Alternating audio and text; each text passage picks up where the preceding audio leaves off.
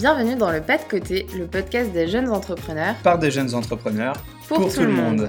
Nous sommes Damien et Mélanie, deux jeunes entrepreneurs nantais. L'objectif est de donner la parole à des personnes qui se lancent dans l'entrepreneuriat. Au travers de leurs témoignages, découvre les étapes clés de leur parcours. En espérant que cela puisse te motiver ou attiser ta curiosité. N'hésite pas à nous faire part de ton avis ou de tes suggestions sur Facebook et Instagram, le pas de côté podcast. Nous recevons aujourd'hui Sophie Garrigue, fondatrice de L'Envol. L'Envol, c'est une marque de bijoux fantaisistes dorés à leur fin, mais c'est aussi des ateliers dans lesquels des futurs mariés confectionneront eux-mêmes leur alliance. Il y a un fort attachement éthique derrière son projet. Elle propose notamment de l'or labellisé Fairmind, qui respecte certaines conditions d'extraction et de travail. Sophie prône également l'utilisation des savoir-faire locaux. Elle a rebondi sur différentes idées de projet durant son parcours, toujours en restant intègre et en faisant confiance à son instinct. Merci à toi d'être avec nous pour l'heure qui vient. Je te laisse découvrir notre conversation avec Sophie. Bonne écoute. Salut Sophie. Salut Damien, salut Mélanie. Salut Sophie. Donc Sophie, tu es la créatrice de L'Envol, euh, une marque de bijoux. Je te laisse nous présenter un peu plus euh, cette marque et, te présenter toi. Ok. Euh, alors l'Envol, c'est une marque de bijoux. Actuellement, des... je propose des bijoux fantasy qui sont donc dorés à leur fin.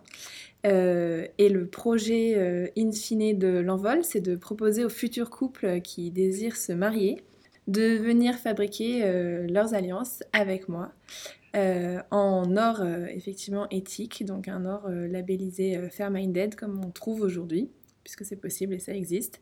Et pour moi, c'était important de, dépoussiérer un peu ce métier et de lui redonner des belles valeurs actuelles. Et avant qu'on creuse un peu plus euh, sur le projet en lui-même, est-ce que tu peux revenir euh, sur euh, ton parcours et ce qui t'a mené en fait jusqu'à l'entrepreneuriat? Donc tes études, ton parcours pro, comme tu le sens. Ouais. alors, j'ai eu des, voilà, une période scolaire qui n'était pas forcément évidente au milieu du collège. et du coup, j'avais commencé à me, à me renseigner sur ce qu'il était possible de faire en alternance. Euh, voilà, je m'étais dit je vais faire un CAP, puis comme ça j'aurai un travail, et puis comme ça euh, je ferai des choses de mes mains et je ne serai pas assise sur une chaise et à pas me sentir à ma place. Euh, donc j'avais commencé à regarder les CAP, il y avait bijouterie et céramique qui m'intéressaient beaucoup. et puis bah les parents toujours m'ont dit bah non, tu vas passer ton bac. ok, donc j'ai commencé à faire des bijoux à la maison pour les, pour les copines, pour les sœurs, euh, voilà. Ça a commencé avec des petits bijoux en Liberty euh, que vous avez tous dû voir sur les marchés à une époque où c'était très tendance. Euh, donc ça devait être ouais, dans les années 2010, quelque chose comme ça. le collège s'est terminé, le lycée a commencé et j'ai fait la filière sciences et techniques du management et de la gestion pas du tout euh, la filière L ou euh, le dessin. Euh, mais j'ai fait quand même dessin, enfin option dessin au lycée pour le bac. ce qui me, voilà, j'étais toujours entre le, j'ai un, pied dans l'art, un pied dans l'art, mm. dans le domaine de la créativité, et puis un pied dans tout ce qui était gestion qui m'a vachement plu. J'ai vachement bien réussi mon bac. Enfin voilà, donc ça m'a aussi redonné énormément confiance en moi. Et en terminale, la fameuse année de terminale où on se dit bah, euh, qu'est-ce qu'on fait l'année prochaine? Euh, Il faudrait commencer à se renseigner, tout ça.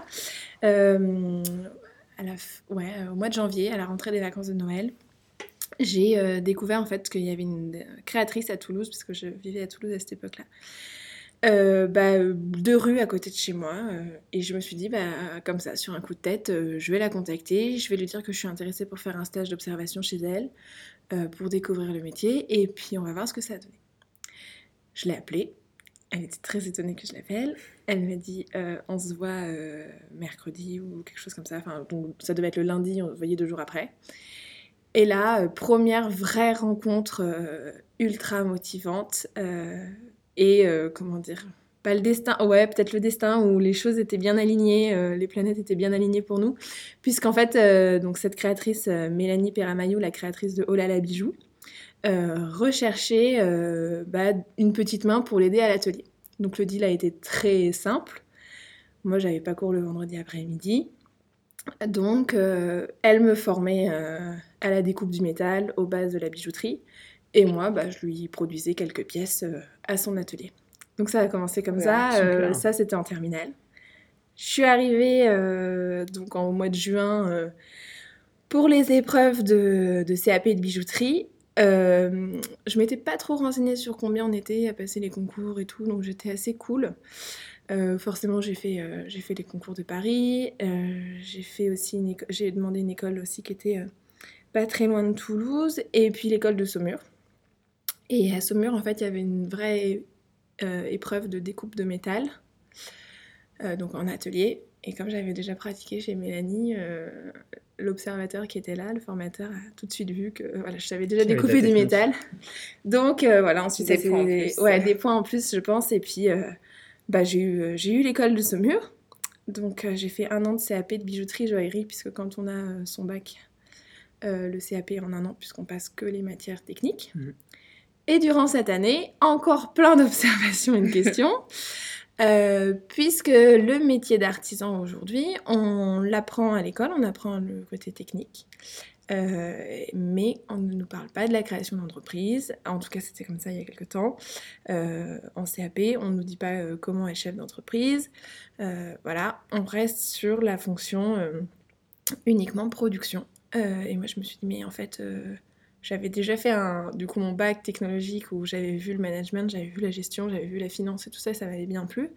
je me suis dit, mais. Euh, puis voilà, en voyant les chiffres aussi, euh, quasiment, euh, ouais, les trois quarts des artisans sont chefs d'entreprise, quoi. C'était hallucinant. Donc je me suis dit, il ben, faut que je complète mon profil. Si je reste en bijouterie, je, voilà, je vais pas pouvoir un jour lancer ma, ma, boîte et puis euh, voilà, je voyais mes copines qui galéraient à trouver des apprentissages parce que ça reste quand même très compliqué. Qu'en plus, bah, en école, on n'était que des filles, alors que c'est quand même un milieu où il y a encore énormément d'hommes. Euh.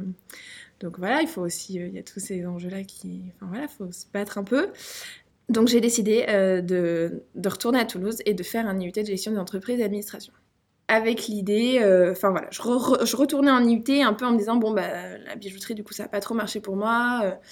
Euh, c'est pas trop. Enfin voilà, je, savais pas encore qu'est-ce que je voulais vraiment faire. Je me suis dit, je fais mes deux ans d'IUT, je vais apprendre plein de choses euh, et puis on verra ce que ça donne. Et deuxième année d'IUT, euh, il y a eu un concours autour de l'entrepreneuriat. C'était la création d'entreprises virtuelles. Donc on avait trois jours, je crois, ou deux, en équipe de quatre. 4 ou six élèves, je crois. Et il fallait qu'on qu'on développe, qu'on crée le business plan d'une boîte en deux jours euh, avec une partie d'innovation et tout ça. Donc j'arrive le lundi, euh, puis encore euh, quelque chose de très drôle. Enfin, la semaine d'avant, j'étais à l'hôpital parce que j'avais eu une, une, une, angine qui, qui avait très très mal tourné, donc j'étais pas du tout au top. Et là, je retourne à la rentrée après les vacances de Noël, toujours cette fameuse période, et bim, le concours se passe, très bonnes conditions. je remporte le concours avec l'idée d'un atelier collaboratif pour les artisans bijoutiers et joailliers. Donc l'idée, c'était un lieu euh, dédié aux artisans euh, bijoutiers euh, pour permettre justement aux jeunes créateurs de ne pas avoir à investir dans toutes les machines, voilà, et aussi bénéficier d'un accompagnement à la création d'entreprises dans ce lieu-là. donc j'ai remplacé mon stage de fin d'études par ce projet entrepreneurial avec le statut étudiant-entrepreneur, qui là aussi a été un vrai plus parce que j'ai pu rencontrer pas mal de gens sur Toulouse euh, voilà, pour, euh, pour développer l'idée, etc. Et puis bah, l'IUT se termine, euh, je voulais pas continuer d'études, je voulais pas faire de, de, licence ni de master parce que ce projet, je, voilà, je lui voyais un potentiel. Et puis, bah, donc à Toulouse, j'avais entendu parler de Pépite, et mes parents étant à Nantes et moi me lançant du coup dans une aventure entrepreneuriale, je pouvais pas vraiment me permettre de rester à Toulouse. Donc, euh, me voilà arrivée à Nantes, euh, aux pépites de Nantes. Euh, donc, avec cette première idée, où très vite les conclusions ont été que c'était une bonne idée, mais il fallait beaucoup d'argent et que, enfin, voilà, avec mon peu d'expérience, je ne pouvais pas lever des sommes aussi impressionnantes. Et puis surtout, il y avait déjà d'autres acteurs qui étaient en train de, voilà, de créer des plateaux comme ça pour les artisans, mais du coup plus mixtes, en fait, avec différents types d'artisans, ce qui était aussi une bonne idée, parce que c'est toujours un peu le problème quand on se focalise que sur une niche particulière, c'est après de trouver des volumes nécessaires pour, euh, pour faire du business. Euh, donc au sein de Pépite, euh, ça a duré cinq mois et il y a eu une autre idée qui a émergé, c'était l'accompagnement donc des artisans bijoutiers parce que c'est ceux que je connaissais le mieux, dans le développement de leur entreprise et puis là encore, la question de bah ouais, mais toi, ton parcours, les gens ils ont besoin de voir que toi-même tu as réussi dans la création de ta boîte pour payer du service. Et puis aujourd'hui, qui est-ce qui achète du service? C'est que les grosses boîtes en mmh. fait, les petits artisans. Ils, ils font ce qu'ils peuvent et ils n'ont pas toujours le, la vision à long terme de qu'est-ce que représente un investissement, voilà. Donc on m'a dit bah vas-y, en fait c'est le moment, lance ta marque de bijoux. Ah bon? Euh, Le syndrome de l'imposteur, tout ça qui arrive. Ça fait quand même pas mal de rebondissements. De rebondissements. C'est un peu tout mon parcours. Ça a été euh, beaucoup ouais, de, de rebondissements. Euh, et puis bah du coup, voilà, à la fin de Pépite, j'ai dit bah ok, je monte ma marque de bijoux, mais, mais pas n'importe comment et, et, avec des valeurs voilà, qui, qui sont importantes. Donc Là, il y a une première collection pour l'envol euh, qui, a, qui a débuté au mois de juillet. Et on attend la suite avec impatience. Voilà. Tu finissais justement en parlant des valeurs. Mm. Et tu as évoqué alors euh, rapidement tout à l'heure notamment un label. Mm-hmm. Euh, je te laisse aussi reciter le nom du label, il m'échappe totalement. Ouais, Fairminded. Ouais, et. J'espère que je le dis bien. ok. Tu as aussi évoqué notamment que le monde de la bijouterie c'est un monde encore très masculin et que c'était intéressant et important aussi de faire en sorte qu'il y ait de plus en plus de femmes qui puissent s'impliquer euh, dans, ce domaine. Est-ce que tu peux nous en dire un peu plus déjà sur ces peut-être deux points et sur euh, les autres valeurs que tu portes toi à travers ton projet et qui, qui sont importantes pour toi? Yes. Alors le label Dead, si j'ai bien, voilà, j'ai bien compris ce que c'était, ça, c'est un label, euh, donc c'est de l'or labellisé, euh, qui est sourcé euh, par des miniers qui sont payés décemment, où il n'y a pas d'enfants qui travaillent dans ces mines-là. et puis voilà, donc c'est pour garantir en fait que le fonctionnement et que la main d'œuvre humaine, voilà, est bien traitée. Après, l'or, euh, aujourd'hui, il y a toujours une problématique, c'est la manière d'extraire de l'or. Bah, mm. Forcément, ça abîme l'environnement. Donc, euh, pour moi, c'était important que jusque dans le marketing, euh, je pousse la démarche voilà, pour avoir le moins d'impact possible sur le reste. Donc voilà, c'est un peu réfléchir à tout ça, les valeurs de la boîte, un côté local aussi, parce que bah, on, est, on a, enfin, local au niveau de la France, hein, on a énormément d'artisans en France qui ont des savoir-faire qui sont très beaux. Euh, donc s'appuyer, voilà, euh, pas forcément euh, sur des gens en dehors de la France, mm. rester en collaboration avec des marques françaises. alors forcément, ça prend plus de temps parce que c'est pas du coup des artisans qui ont la communication énorme qu'on peut voir partout quand on cherche du packaging ou des choses comme ça. Il faut, se, il faut creuser un peu plus, mais on finit toujours par trouver. Et puis aussi voilà cette relation d'échange entre euh, entrepreneurs qui permet en fait souvent de d'élargir son, mm. son cercle de fournisseurs euh, avec des super personnes qui nous sont conseillées. Euh. Et créer des synergies entre les différents acteurs. Voilà, exactement. Et après, ouais, alors le, le, métier de la bijouterie est un milieu masculin historiquement. Hein, C'était les premiers explorateurs euh, voilà, qui ont voyagé, qui ont ramené des pierres d'Inde, bah, c'était des hommes. Euh, pareil pour ceux qui sont allés chercher euh, l'or, c'était des hommes aussi. Donc bah, forcément, c'est des hommes qui ont créé, qui ont créé ce, ce milieu-là. Aujourd'hui, c'est quand même une, une, profession qui se, qui se féminise beaucoup parce que bah, c'est aussi... alors, un métier très minutieux. Ça, euh, les hommes ont très bien réussi à le faire, mais donc euh, il était aussi logique que des femmes euh, voilà, pouvaient s'inscrire dans, cette, dans ce métier-là. et puis du coup, avec des, bah, voilà, la créativité de chacun, donc c'est aussi intéressant que ça devienne plus qu'un milieu d'hommes. Après, les, les, grosses maisons aujourd'hui qui emploient beaucoup de gens en France, bah, c'est comme les grosses entreprises en France, c'est forcément des hommes qui, qui, sont à la tête. Alors c'est voilà, on, retrouve beaucoup plus de femmes, euh, on va dire euh, artisans, euh, créatrices, mais souvent qui travaillent voilà sur des petites structures qui travaillent seules. et puis c'est un métier qui attire beaucoup de reconversions aussi professionnelles. voilà, en France, on a bah, c'est le secteur du luxe qui n'a pas connu la crise. Hein, ça, on va pas se mentir là-dessus. Il y a parce qu'on a beaucoup de savoir-faire qui, qui s'exporte euh, très très mm. bien. Après, aujourd'hui, euh, il faut pas juste se dire euh, on arrive à faire un super chiffre d'affaires et c'est très bien pour nous, on va pas changer. Je pense que c'est important de s'inscrire dans, bah, dans l'environnement dans lequel on vit aujourd'hui, avec toutes les problématiques qui, qui arrivent, et euh, autant que ce soit dans le relationnel euh, avec ses employés, euh, que voilà, la manière de, de, travailler les bijoux, ou même la relation client. Voilà. Donc beaucoup de valeur derrière ce projet. Quoi. Ouais. Mm. Bah ouais, parce que de l'offre en bijouterie, il y en a beaucoup. Et moi, ça n'avait pas trop de sens de juste créer des bijoux pour créer des bijoux, quoi. Euh, l'idée, c'est que ça s'inscrive dans quelque chose mm. de, de, plus grand, en fait.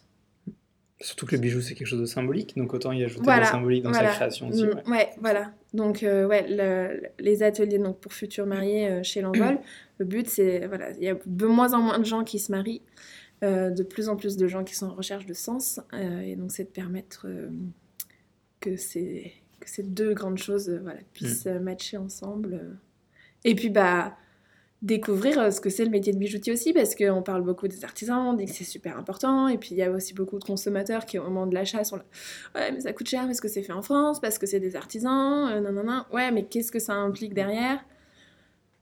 Il y a une montagne quoi c'est encore euh, difficile de bien cerner, je pense, pour, pour les consommateurs, ce qu'ils achètent vraiment quand ils mettent leur argent dans des produits comme ça, éthiques avec... Mm, mm des valeurs, mais euh, je pense que ça commence à, quand même à bouger un peu. Euh. Ouais, ça commence à bouger et c'est pour ça qu'en s'inscrivant dans un projet comme ça, on mm. fait encore plus bouger les choses et, et puis après, mm. c'est le bouche à oreille et c'est on a vécu une super expérience, on a pu faire ça. Euh, en fait, ça, enfin, tu payes tel prix, mais tu te rends compte qu'il y a tout ça derrière. On le voit de plus en plus avec les réseaux sociaux parce que du coup, les, beaucoup de créatrices, enfin, moi je veux plus de femmes, en tout cas sur Instagram, que, que d'hommes créateurs, mais qui, qui, se mettent en valeur en train de, voilà, de produire, de, fabriquer, de faire euh, leurs recherches euh, en termes de design, etc. Donc je pense qu'on commence à avoir de plus en plus de visibilité par, mm. enfin, sur tout mm. ce qu'il y a derrière. Euh, mais moi, en incluant vraiment le, le, client dans le processus de mm. fabrication, voilà, une fois qu'on vit les choses avec ses propres mains, je pense que ça, c'est comme le vélo, ça s'oublie pas. c'est un pas en plus aussi dans la, un peu dans la transparence et et la visibilité des différentes étapes aussi de la création. bien sûr, parce que le métier de la bijouterie est un métier très fermé très secret, euh, mm. de par euh, bah, voilà, euh, les métaux précieux qui, qui sont travaillés et les pierres précieuses.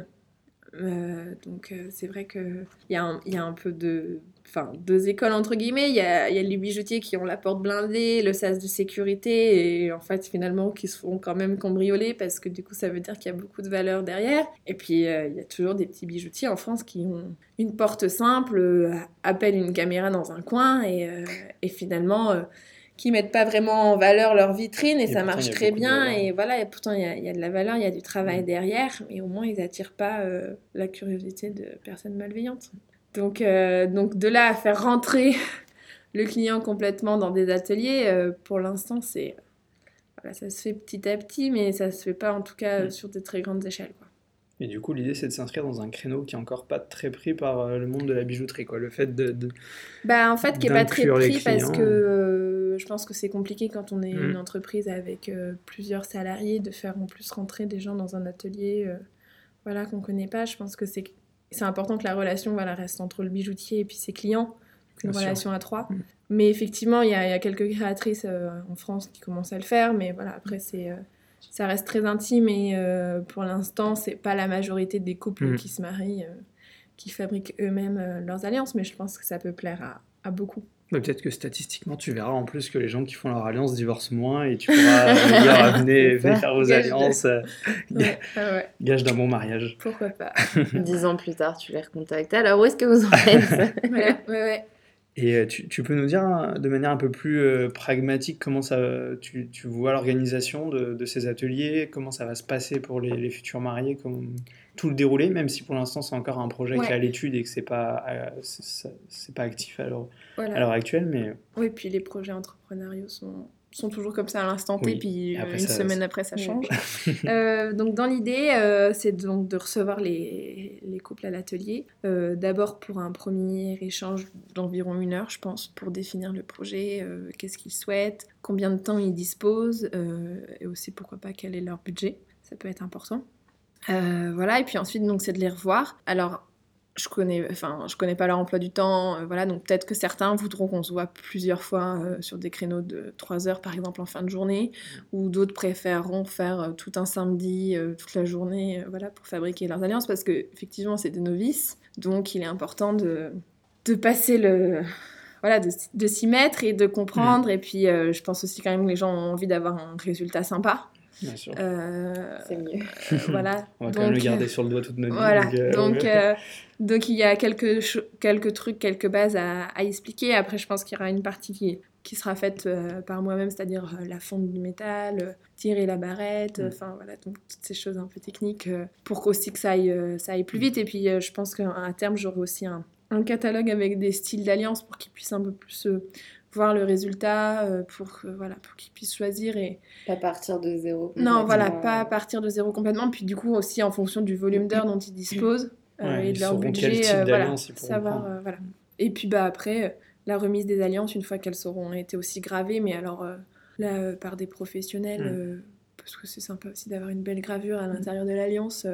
Et puis moi-même, ne faisant pas de gravure, je me vois mal former des gens à la gravure. En fait, aujourd'hui, le métier de bijoutier, il est, il y a des bijoutiers qui font tout de A à Z, ce qui demande énormément de travail et ce qui fait que le coût du bijou est extrêmement élevé. Et on se rend compte qu'on est dans un métier où on a besoin de, d'externaliser beaucoup de choses dans la production en fait. Euh, alors euh, externaliser en France pour moi en tout cas, mais voilà, s'appuyer aussi sur des gens qui ont des compétences bien établies, qui ont un vrai savoir-faire aussi qui a autant de valeur que le, que le mien et euh, voilà, bah, des synergies encore pour voilà pour que le bijou aussi bah, il est un peu voyagé, il est il est pris différentes influences et plutôt que de chercher à être bon partout, d'aller chercher des experts dans plein de domaines et créer un bijou qui, bah, ouais. a de la vraie Pour moi, ça a plus de mm. sens de, de se faire travailler les uns les autres aussi, mm. en fait. Euh, oui, chacun se concentrer sur la voilà, partie sur ça. laquelle... Euh, C'est-à-dire qu'il y a des certisseurs aujourd'hui en France qui font des enfin, travail énorme et qui travaillent très très bien. Euh, le certissage, ça peut représenter minimum 2 à 3 ans d'études. Moi, j'ai fait un CAP en un an, donc euh, voilà, je mm. sais faire un certiclo, donc c'est par exemple avec une pierre qui est ronde, mais, euh, mais je vais pas, euh, voilà, je vais pas faire un certigriffe sur, des diamants parce qu'il faut aussi que la pierre tienne dans le temps, hein, donc voilà. Je trouve ça normal de, travailler à plusieurs pour proposer aux clients quelque chose qui leur correspond vraiment et que eux, par exemple, aient fait la base du bijou, la partie la plus, la plus symbolique. Voilà. Et dans la livraison, enfin dans le délai, euh, je pense que c'est important que ces ateliers aient lieu euh, entre un an et trois mois minimum avant le mariage, quoi, pour, euh, pour que eux aussi les mariés soient détendus. parce que c'est généralement quand on se marie, on a beaucoup de choses à prévoir. c'est peut-être un moment de détente. Voilà, le, le, but c'est que ce soit voilà quelque chose de cool, un moment à deux justement un peu, voilà où ils font quelque chose qui va symboliser leur union mmh. eux-mêmes en prenant le temps, en étant écouté. Plutôt que dans l'organisation un peu relou du mariage. Voilà, c'est ça. Il à quoi le gâteau C'est ça, exactement. Et puis après, mais jusque dans le packaging, quoi, je je me vois pas euh, avoir des packaging en plastique euh, ou même des packaging euh, pas une usage unique, mais bon, quand vous avez un écrin pour une bague, généralement, euh, bon, sauf si vous avez énormément de bijoux, mais surtout si c'est votre alliance, votre alliance, vous n'allez jamais la remettre dans, son écrin. Mm. Vous allez toujours la garder au doigt. Donc, euh, avoir peut-être quelque chose qui, qui, permet de transporter ses bijoux, mais qui ne soit pas un écrin, réinventer aussi un peu ça. Euh, mm. voilà. Tout ce qui est autour. Je change un petit peu de sujet, mais je voulais rebondir parce que tout à l'heure, tu parlais à la fois du syndrome de l'imposteur et du fait qu'à la fin de Pépite, tu t'es dit Enfin, on t'a un peu poussé aussi à créer euh, ta propre entreprise. Comment est-ce que tu as réussi à passer un peu outre Et euh, est-ce qu'il y a d'autres personnes autour de toi aussi qui t'ont permis de gagner un peu en confiance et de te dire euh, bah, c'est bon, j'y vais, je peux le faire quoi? Alors, dans mes influences entrepreneuriales, on va dire, j'ai mon frère qui a lui-même aussi eu une, période de, de start-upper, voilà, entrepreneur toujours un peu là-dedans. Euh, et en fait, lui m'a toujours euh, transmis cette idée de demande-toi euh, comment on pourrait faire mieux. quand tu voyages, demande-toi qu'est-ce qui manque à l'aéroport, pose-toi des questions sur comment améliorer le quotidien des gens. et donc j'étais j'étais au tout début de mon adolescence et lui il me répétait toujours ça, il faut toujours se demander comment on peut réinventer en fait les choses à notre manière. Allez Sophie, trouve des idées. voilà, donc euh, non, ça, c'est, en fait, ça permet, je pense, de remettre en cause son quotidien. Et, euh, et donc déjà, ça donne une, ouais, une vision des choses euh, enfin, qui pousse au challenge, je pense. le syndrome de l'imposteur, bah, je pense que c'est, c'est comme tout le monde. Et en plus, quand on est jeune, souvent, il est un peu plus fort parce qu'on bah, a peu d'expérience et on ne sait pas encore vraiment mesurer aux éléments de la vie adulte. mais je pense qu'il y a un travail euh, certain à faire sur soi-même. Au sein de Pépite, j'ai eu beaucoup de chance parce qu'on a eu des séances de co-développement. On a eu, euh, j'ai eu aussi ma, mentor qui est coach euh, en développement personnel, etc. Donc des personnes clés en fait qui aussi durant tout ce projet d'entrepreneurial à Nantes, voilà, mon, en fait, m'ont juste dit bah soit tu vas à fond, soit tu t'y vas pas, mais on peut pas vraiment faire les choses à moitié. Et, euh, à un moment donné, il faut, il faut se lancer. Et puis, euh, et puis le fait que bah, j'ai 23 ans, que j'ai pas d'enfant, que j'ai pas de crédit à payer, euh, je pense que ça, ça, ça, donne aussi beaucoup de légèreté. Et alors là, pour le coup, ensuite, mon père, qui lui est toujours dans l'évaluation du risque. C'est-à-dire, quel risque en fait tu prends. Et aujourd'hui, je prends pas beaucoup de risques parce que je crée euh, mon entreprise aussi. Voilà, je prends le risque que je veux prendre, mais je le prends euh, en pleine conscience et je m'impose pas des risques que je ne veux pas. C'est-à-dire que dans les choix que je fais dans l'entrepreneuriat, je vais pas aller dans une direction que je sens pas. Euh, je vais pas aller vers un emprunt bancaire euh, astronomique que je ne sens pas. je vais toujours évaluer le risque pour qu'il soit le plus bénéfique en fait pour, pour l'entreprise et cette idée bah, de rebondir en fait rebondir toujours euh, si, euh, bah, si on n'a pas fait le bon choix. Mais euh, il y a, voilà, si tu as évalué les conséquences avant, c'est mieux quand même. Mm. Donc, C'est-à-dire qu'en cas d'échec, ce sera pas si grave. Quoi. Ouais, voilà. on a le droit d'essayer, on a le droit de se tromper et on a le droit de réussir. il faut y croire. C'est surtout ça aussi, c'est qu'il faut se dire, ben, on ne le fait pas pour perdre. c'est sûr, généralement, tu t'engages pas dans un projet en te disant, bon, de toute façon, ça va pas voilà. marcher. Donc, mais, mais en évaluant le risque, disons que ça permet d'avoir la conscience un peu plus tranquille euh, de, et puis de se détendre les jours où, euh, bah, où ça va pas, quoi. Juste se dire, non, mais je joue pas ma vie, mm. en fait. Euh, j'ai 23 ans, je fais des études, je fais cette expérience-là, ça marche, ça marche pas, ça va marcher. si ça marche pas pour X, Y raison que j'ai pas mesuré, évalué, qu'est-ce que je perds? Mm. En fait, je perds pas pas parce que en un an, euh, j'ai appris tellement de trucs, j'ai rencontré tellement de personnes. Euh, et puis justement, j'ai gagné énormément confiance en moi, donc. Euh, c'est un gain même pour d'autres expériences. gagné, voilà. oui, c'est acquis, c'est pas quelque chose qui s'évapore Exactement. au moment où tu te dis, bah ça marche pas. Quoi. Exactement. Donc le syndrome de l'imposteur, bah, on le boxe, quoi. Parfois, il revient sur des trucs tout bêtes, et puis on lui remet quelques coups, et puis c'est qui finit par partir. Et puis s'entourer, en fait, aussi. Voilà, c'est ça, le réseau personnes euh, ouais, qui t'entourent, il est... Euh, bah, là aussi, il faut que ce soit en adéquation avec tes hmm. valeurs, quoi. Ah, ça, tu penses que c'est important. Quoi. Tu parlais de ton frère, ton père, ta mentor, euh, tu parlais de Pépite. Bah, même de Pépite, Bon, on a des animateurs en rigolant qui nous ont dit qu'on n'était pas une promo avec fort potentiel euh, entrepreneurial, mais on était une promo où, voilà, déjà entre, euh, entre, entre entrepreneurs, euh, on avait une super cohésion d'équipe et, et finalement, bah, c'est aussi hyper important de se booster, de se challenger, d'être dans une ambiance bienveillante. Puis ça fait des copains et puis bah, après, c'est la vie, quoi. C'est des moments de vie qui sont aussi importants. Donc, moi, je sais que pour porter mon projet, j'ai besoin d'aller bien et j'ai besoin d'être avec des gens qui me qui m'apporte euh, du bonheur et de la joie, des rires, enfin voilà, des, des choses plutôt sympas quoi. Mm. Donc, euh, donc, ouais, euh, être bien entouré, je pense que je pense que voilà, de toute manière, une idée ne, ne survit pas si elle est portée par quelqu'un qui est isolé quoi. Il faut, il faut aussi confronter ses idées. Mm. Bah c'est vrai même, enfin. Généralement, quand on entreprend en équipe, c'est un peu plus simple parce que tu as toujours une personne avec toi pour échanger. Mais c'est vrai que quand tu es seul, c'est pas mal d'avoir ce côté promo ou d'avoir des gens sur qui, hmm. euh, sur qui te reposer. C'est un sujet qui revient, qui revient pas mal aussi. Euh. D'ailleurs, dans l'idée, toi, tu préférerais rester euh, toute seule sur ton projet et profiter de cet entourage un peu externe? Ou tu aimerais à l'avenir t'associer sur ce projet-là ou ou d'une autre manière faire rentrer des personnes au sein du projet? Comment, comment tu verrais toi ça après? Euh, Je me vois pas rester seule. Euh, parce que euh, le travail, c'est tous les jours et à un moment donné, ça peut quand même paraître long. Quoi.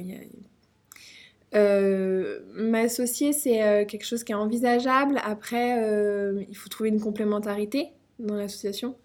Donc pour l'instant, en fait, j'ai pas eu la rencontre qui me fait dire mm. oh, je vais m'associer. Mais j'ai fait beaucoup de voilà, j'ai beaucoup réfléchi et je sais qu'est-ce qui, qui pourrait me faire lâcher, euh, on va dire entre guillemets, cette, euh, cette envie d'entrepreneuriat. Euh, ce serait bah, intégrer voilà, une, peut-être une, une, boîte de bijoux qui, qui marche déjà bien à une petite échelle et où je peux venir avec ce projet quand même d'atelier que j'ai envie mmh. de... Apporter-toi une vraie plus-value voilà, dans une entreprise. C'est ça et faire bénéficier à la fois de l'entreprise du coup de mes compétences euh, en communication, euh, voilà, en gestion d'entreprise, euh, en organisation, en relations clients, etc.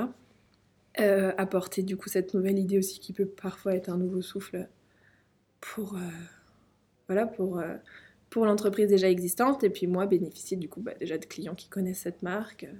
Ça, ça pourrait être un type d'association qui me plairait énormément.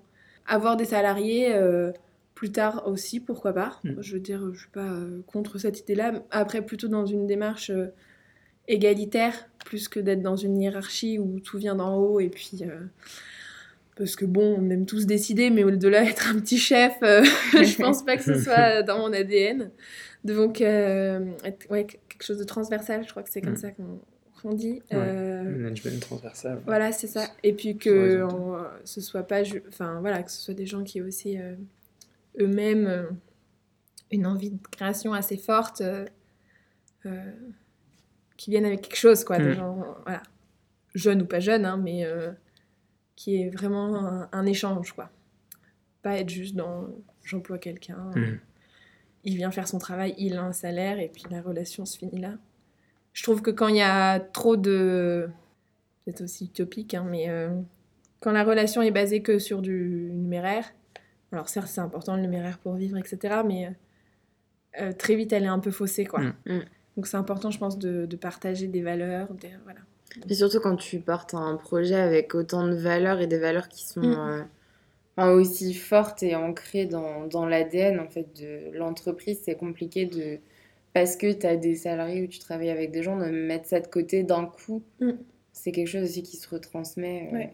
Donc Rester seule, euh, là pour l'instant, euh, c'est ce qui est prévu, euh, mais ouverte, voilà. À plein de propositions. À plein de propositions et, et aussi ouverte à encore rebondir, hein, parce que finalement c'est ce qui se passe, hein, c'est on rebondit. On rebondit. Je suis pas tigrou, mais parce que ce sera le nom de l'épisode, rebondir. Sophie, le tigrou de l'entrepreneuriat. c'est pas mal, c'est pas mal. Ouais. Je ne suis jamais vue comme ça. Il y a Halloween bientôt, donc c'est bon, j'ai une idée de déguisement. Euh, là, on passe à la rubrique spéciale du podcast, euh, où la question c'est euh, à quel moment tu penses dans ton parcours tu as fait un pas de côté? Donc, de manière générale, soit dans ton parcours scolaire, soit dans ton parcours entrepreneurial, et qui t'a amené jusqu'ici aujourd'hui Je pense que le premier pas de côté, ça a été de faire un CAP. Euh, après un bac, c'est mmh. les gens comprennent pas. Ouais. Hein T'es en CAP, peu, mais t'as ton bac. bah oui. Et les gens voient vraiment le CAP euh, d'une manière euh, très Miss France, fait un CAP esthétique. Quoi. Mmh. C'est très dénigré encore en France, malheureusement. Alors que c'est une formation manuelle dans tous les types d'artisanat. Et alors certes, c'est pas, euh, tu fais pas des maths, tu pas ingénieur quand tu sors d'un CAP, mais, euh, mais tu as d'autres compétences quoi, qui sont tout aussi importantes mm. euh, quand pour toi c'est un projet qui est important. Mm. donc ça, ça a été un peu le premier pas de côté de dire bah ouais, je suis en CAP. C'était rigolo, je faisais mes, des soirées étudiantes avec des copines qui étaient voilà dans différentes écoles, école infirmière, école de commerce, prépa, machin. Et toi, tu fais quoi? Bah je suis en CAP. Ah, mais t'as quel âge? Non, j'ai pas 15 ans. non, non, j'ai eu mon bac, euh, mais je fais un CAP. Euh, mes parents m'avaient dit fais un IUT et après tu feras ton CAP. Mais je pense que si j'avais fait l'inverse, j'aurais pas du tout vu les choses de la même manière. Euh, et en fait, c'est ok. Enfin, je veux dire, tu vois, en Allemagne, euh, les jeunes, ils commencent leurs études à 21 ans, et ils voyagent entre-temps, ils font des services civiques, des... du bénévolat. Euh, au pire, on fait un an de CAP, on, Mm. on se plante, on se plante pas, mais euh, c'est un an, quoi. Je veux dire, euh, aujourd'hui, avec l'espérance de vie qu'on a, on n'est pas pressé. hein. Enfin, euh, autant kiffer, autant faire des études qui nous plaisent, autant expérimenter. euh, Mais c'est qu'il y a beaucoup de pression aussi Voilà. sur Ouais, choisir voilà, euh, c'est sa ça. voie ça, euh, choisir directe, ça. quoi. Ouais. Ah ouais. Et, et pour autant, moi, j'ai fait mon CAP, j'étais hyper sûre de moi. Quand je suis sortie du CAP, j'étais plus du tout sûre de vouloir être en bijouterie.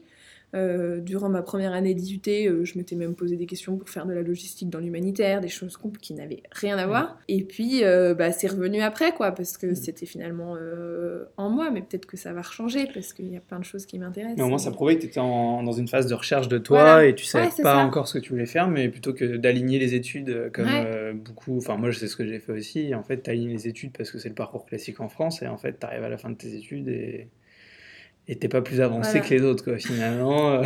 Mince. Donc, euh, ouais, le premier pas de côté, c'était euh, c'était le CAP. Et puis, le deuxième pas de côté, euh, bah, ça a été de dire euh, non, je ne fais pas une licence et je me lance tout de suite à 22 ans, euh, 21 ans à l'époque, euh, dans, dans l'entrepreneuriat, quoi. Bah, je suis un bébé, mais tant pis.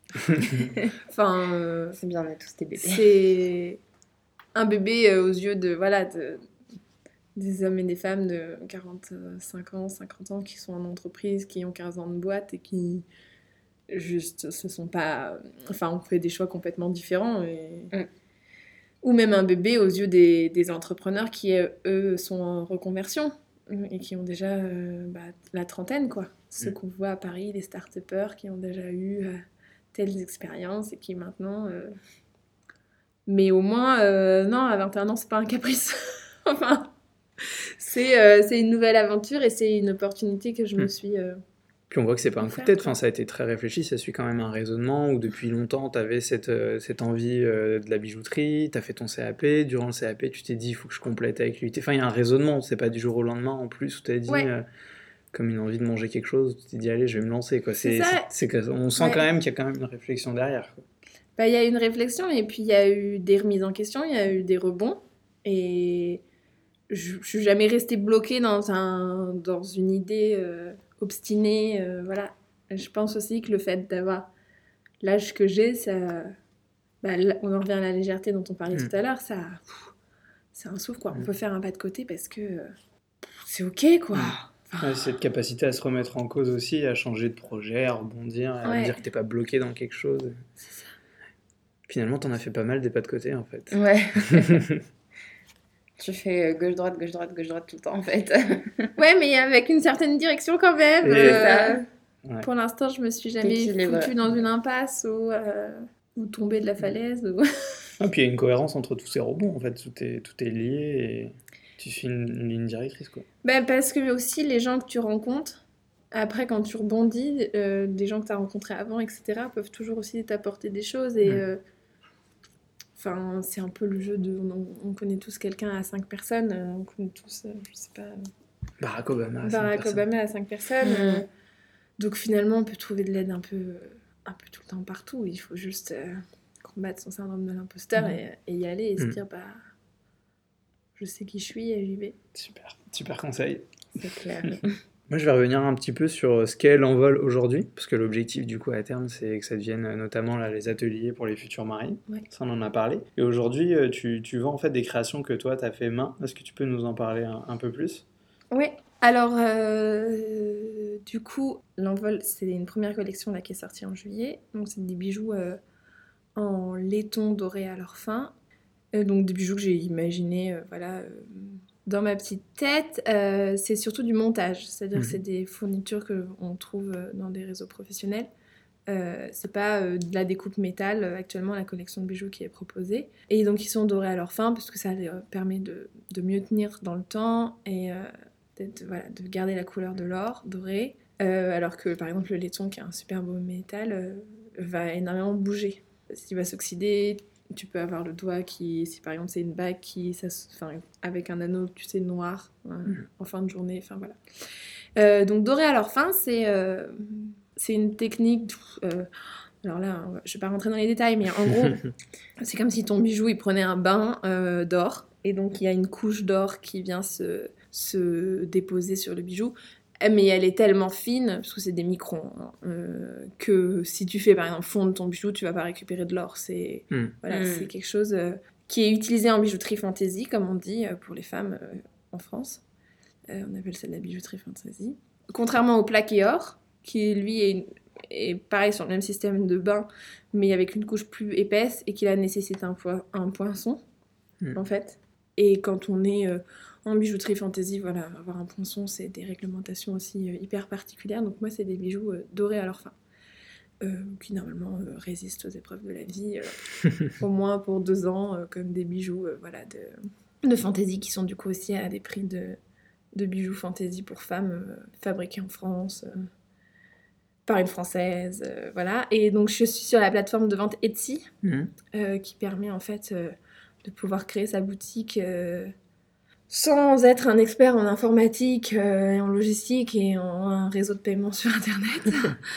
et, euh, et du coup, j'ai activé les réseaux sociaux Instagram et Facebook euh, pour, euh, pour développer cette, cette collection, pour la, la mettre en lumière. C'était, c'est un peu une première collection test, c'est-à-dire que c'était aussi beaucoup pour prendre en main aussi ces réseaux sociaux-là. C'était à la fois aussi une, une collection dans laquelle j'ai évalué le risque d'investissement. Donc euh, voilà, ça reste une petite collection, il y a moins de 100 pièces. Euh, L'idée c'était aussi bah, de pouvoir les couler facilement, de ne pas rester avec un stock énorme sur les bras.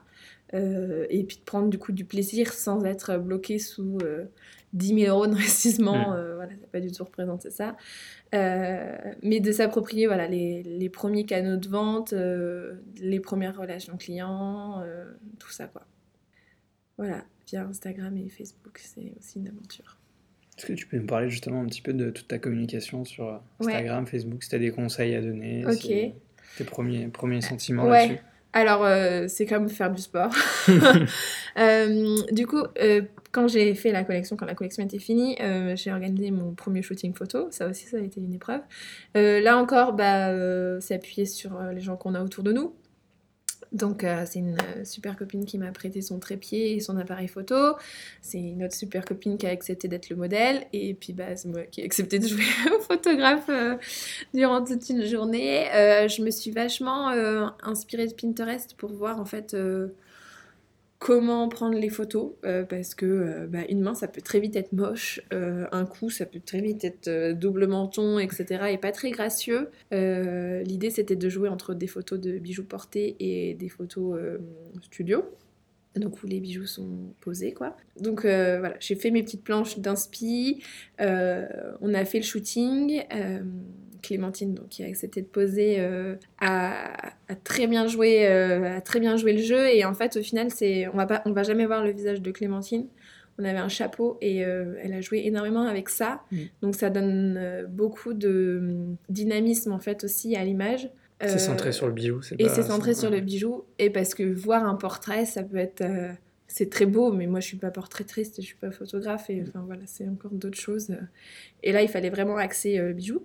Et puis les photos studio, bah, je me suis bien amusée. Euh, bah, j'ai tapé hein, sur YouTube euh, comment recréer un studio photo chez soi.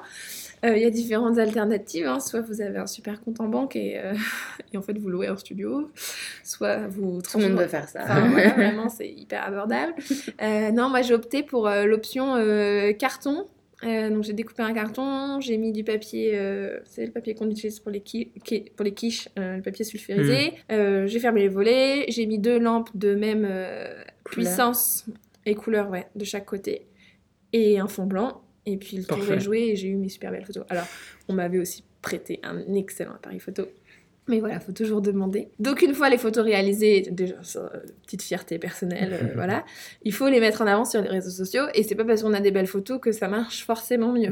Euh, Instagram, voilà, c'est un sport, c'est bah, c'est comme entamer une transformation physique ou quoi. Ça demande énormément de régularité. Et puis, ouais, une- une- beaucoup de discipline, quoi. Il faut comprendre les codes d'Instagram, euh, l'utilisation qu'on en fait. Alors en fait, tout simplement, on peut déjà se poser la question de comment moi j'utilise Instagram en tant que particulier, comment moi je suis influencée par les marques sur Instagram. C'est déjà quand on répond à ces petites questions, on voit qu'est-ce qui nous plaît. Euh, comment on est le plus à l'aise euh, sur les réseaux sociaux? Est-ce que Moi, par exemple, j'ai, pour l'instant, je me suis pas montrée. Euh, je sais que ça, plairait beaucoup, mais euh, j'ai pas encore passé le cap de euh, montrer ma, tête, et, etc. et de faire des petites stories où, je, où je parle aux gens. Mais voilà, donc c'est de la régularité, il faut utiliser les bons hashtags. Et c'est tout ça qui va, voilà, faut communiquer. Moi, je me suis, en fait, là, actuellement, je, j'aimerais beaucoup toucher des gens que je ne connais pas, euh, parce que forcément, au début, c'est toujours vos amis, euh, etc., la famille, qui, ou les amis d'amis, mais vous les connaissez plus ou moins, qui, qui like vos réseaux Faut sociaux. sortir du cercle. Il faut sortir du cercle. Euh, ce qui peut être pas mal, bah, c'est aussi rencontrer des influenceurs. Après, il y a différents types d'influenceurs. Il faut aussi rencontrer des gens avec qui vous êtes en accord. On peut partager d'autres shootings photos. Mm. Euh, par exemple, à plusieurs, parce qu'il y a des influenceuses qui aiment bien avoir des belles photos. Donc, du coup, ça peut être un, peu donnant-donnant. euh, vous faites les photos avec les bijoux et elle, elle récupère des belles photos d'elle. Euh, Enfin, voilà, il faut trouver des, des- des moyens comme ça. Euh, mais ça, il faut toujours avoir un contenu de qualité. Euh, il faut publier régulièrement. Euh, c'est... Euh, moi, c'est vrai que j'ai, j'ai tenu tout l'été et là, depuis le début du mois de septembre, alors je vais m'y remettre parce qu'il y a aussi Noël, etc., qui arrive et que bon, je pouvais communiquer pendant septembre-octobre, mais c'est pas des périodes où il y a énormément de ventes, donc ça aurait pas été, euh, ça aurait pas été judicieux de vraiment mettre énormément d'énergie euh, dans Instagram à ce moment-là. Et en fait, Facebook, c'est juste mes photos, mes publications Instagram Mm. qui sont relayées sur Facebook, mais euh, je trouve que Facebook pour les professionnels, c'est assez compliqué. euh, Ça voilà, gérer. Après, il y a, ouais, Mm. ça dépend du secteur et il y a le post euh, sponsorisé. Et ça, je pense que je vais bientôt en faire un. Euh, donc j'ai vu comment euh, on m'a expliqué euh, voilà, comment mettre en place un post sponsorisé, comment choisir la bonne photo, euh, quoi mettre en dessous, quelle durée, comment bien choisir sa cible. Voilà, ça c'est des petits outils qui aident. Euh, puis ça coûte pas forcément euh, si cher que ça. Mm. Euh, là encore, il faut évaluer quoi. Combien on met pour quel résultat. Mais, euh, mais voilà, moi je pense que ça, je vais le faire euh, courant du mois de novembre parce qu'il y a Noël qui arrive et que du coup on Oui, vend forcément des bijoux avant Noël. Euh, mais je l'aurais pas fait par exemple au mois de juillet où c'était les soldes Oui, et où moi je faisais pas de soldes. Voilà, il faut, faut comprendre son marketing. Et où tu sais à peu près combien ça, ça va te coûter, euh, justement, ce post Ah sponsorisé bah pour franchement, euh, Si c'est pas une- secret. Ouais, non, pour une durée de 15 jours, euh, j'en ai pour 70 euros, Mm. je crois. Ouais, c'est une couverture qui n'est pas non plus. Après, ça va dépendre effectivement Non, du nombre de personnes que tu as touchées, Bah, je peux ça va avoir, atteindre jusqu'à bien 200 ciblé. personnes Mm. par jour, quoi. En fait, euh, après, Facebook te dit tout, hein, parce que c'est sûr, même si tu fais de la sponsorisation sur Instagram, c'est par Facebook que tu passes. Euh, mais c'est plutôt bien fait. Je pense qu'aujourd'hui, on peut trouver plein de vidéos pareilles sur Mhm. YouTube euh, qui expliquent euh, comment mettre ça en place. Pour sortir du cercle, c'est vrai que ça commence à être intéressant. ouais. Quoi. Tant que tu. Au tout début, tu fais Mm, beaucoup de contenu et c'est gratuit, mais à un moment donné, ouais, tu es obligé de passer par, euh, Bah par du payant si tu veux par aller du plus loin. payant ou par une relation influenceur. Euh, mais moi, par exemple, euh, j'ai une amie qui a gentiment euh, repris une de mes photos qui a publié en story. Je crois qu'elle a quand même 1000 abonnés. Mais sa spécialité à elle, c'est le roller. Et je, je n'ai eu aucune retombée. À l'inverse, euh, un pote de pote euh, en soirée qui a republié une photo, lui il est dans le sport, bah il y a trois filles qui ont liké Ouais. la page. Enfin, alors qu'il a beaucoup moins d'abonnés. Enfin, Ouais. c'est des choses. Ça va euh, dépendre. ouais. voilà, ça dépend va beaucoup de la dépendre, aussi. Exactement. Exactement. Mais effectivement, il faut pas chercher l'influenceur au début à 40 000 abonnés. Il faut Mm. un influenceur de Nantes, euh, voilà, des... c'est c'est des choses ouais, qui... Et puis, euh, surtout pas hésiter à aller voir ce que les autres font. hein. C'est pas parce que euh, on va voir qu'on copie tout de A à Mm. Z, mais euh, parfois il y a des bonnes idées, on peut surtout s'inspirer en fait. Ouais, Euh, identifier les codes, comme Identifier tu les codes, ouais. Et l'identité visuelle est hyper importante, c'est-à-dire qu'il faut. euh, moi, je joue sur. mon shooting photo, donc sur modèle, a été fait devant un fond jaune. Ça fait beaucoup de couleurs. Euh, c'est vrai que là, on arrive dans l'automne, on est plutôt sur d'autres euh, teintes euh, moins estivales.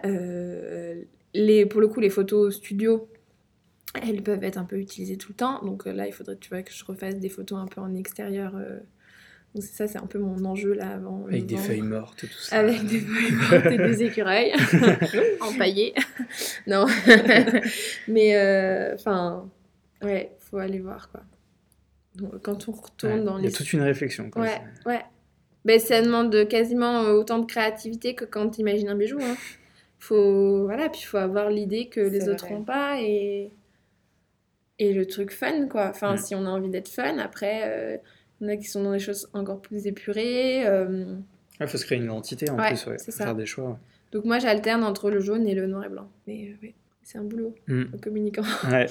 Merci beaucoup pour tous tes conseils là, c'est très constructif en tout cas. Ça fait peur. faut faut s'y mettre, mais il y a du boulot. Ouais, c'est un peu... Ouais, en fait, Ouais. c'est beaucoup d'organisation. Euh, moi, je sais que hum, je me fais un petit calendrier de mes publications. Mm. Je le fais à la main, hein, je n'ai pas du tout d'a- d'appli pour ça, ni rien. Et quand je fais ça, j'arrive à m'y tenir et à faire mes publications en temps voulu, etc. Mais euh, du coup, ça va être...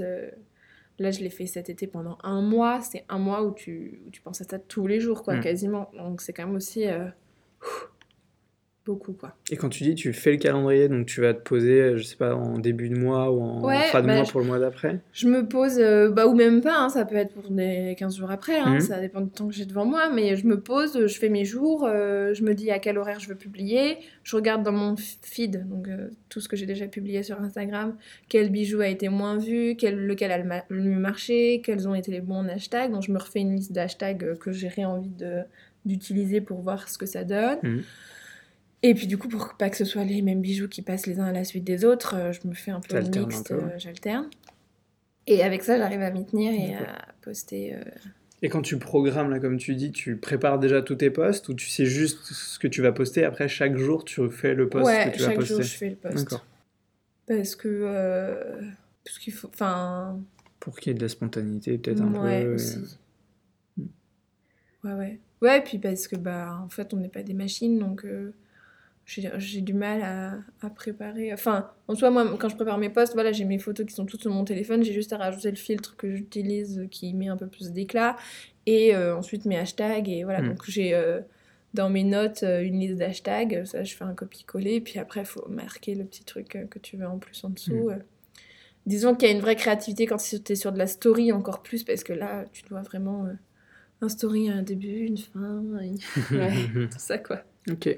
On va rentrer maintenant sur le côté un tout petit peu négatif du podcast. Euh, on a parlé rapidement tout à l'heure de- des risques. Euh, c'est toi qui as évoqué les risques et que de toute manière, quand tu agissais, tu, tu prenais en compte les risques potentiels et que tu n'allais jamais te mettre dans des situations improbables. Et donc, en reprenant un peu ce côté euh, risque, c'est quoi un peu toi les alternatives si jamais demain l'envol doit s'arrêter ou si jamais les projets que tu as en tête, tu, tu dois y mettre un terme? C'est quoi un peu tes alternatives euh, et ce que tu comptes faire? Alors, ce que je ne souhaite pas faire, mais euh, l'alternative, c'est que du coup, j'ai un IUT de gestion d'entreprise d'administration et que pour un poste d'assistant de gestion commerciale ou d'entreprise, voilà, j'ai toutes les compétences. euh, donc, bah, voilà, ce serait rentrer dans une boîte pour faire euh, un métier d'assistante. et je pense que voilà, ce serait. je, enfin, je finirais par trouver du boulot, mais sûrement avec beaucoup moins de motivation. Donc, ça, c'est mon bagage IUT en fait qui me permet ça aussi. Pour ça, je pense que c'est bien de, Ouais, mixé un Mm. peu déjà les, les deux au début. Quoi. Et donc, en cas de, en cas de l'arrêt de tes projets à Mhm. toi, irais plus vers cette casquette IUT plutôt que vers euh, ton expertise en bijouterie et irais pas vers un salariat en, en bijouterie?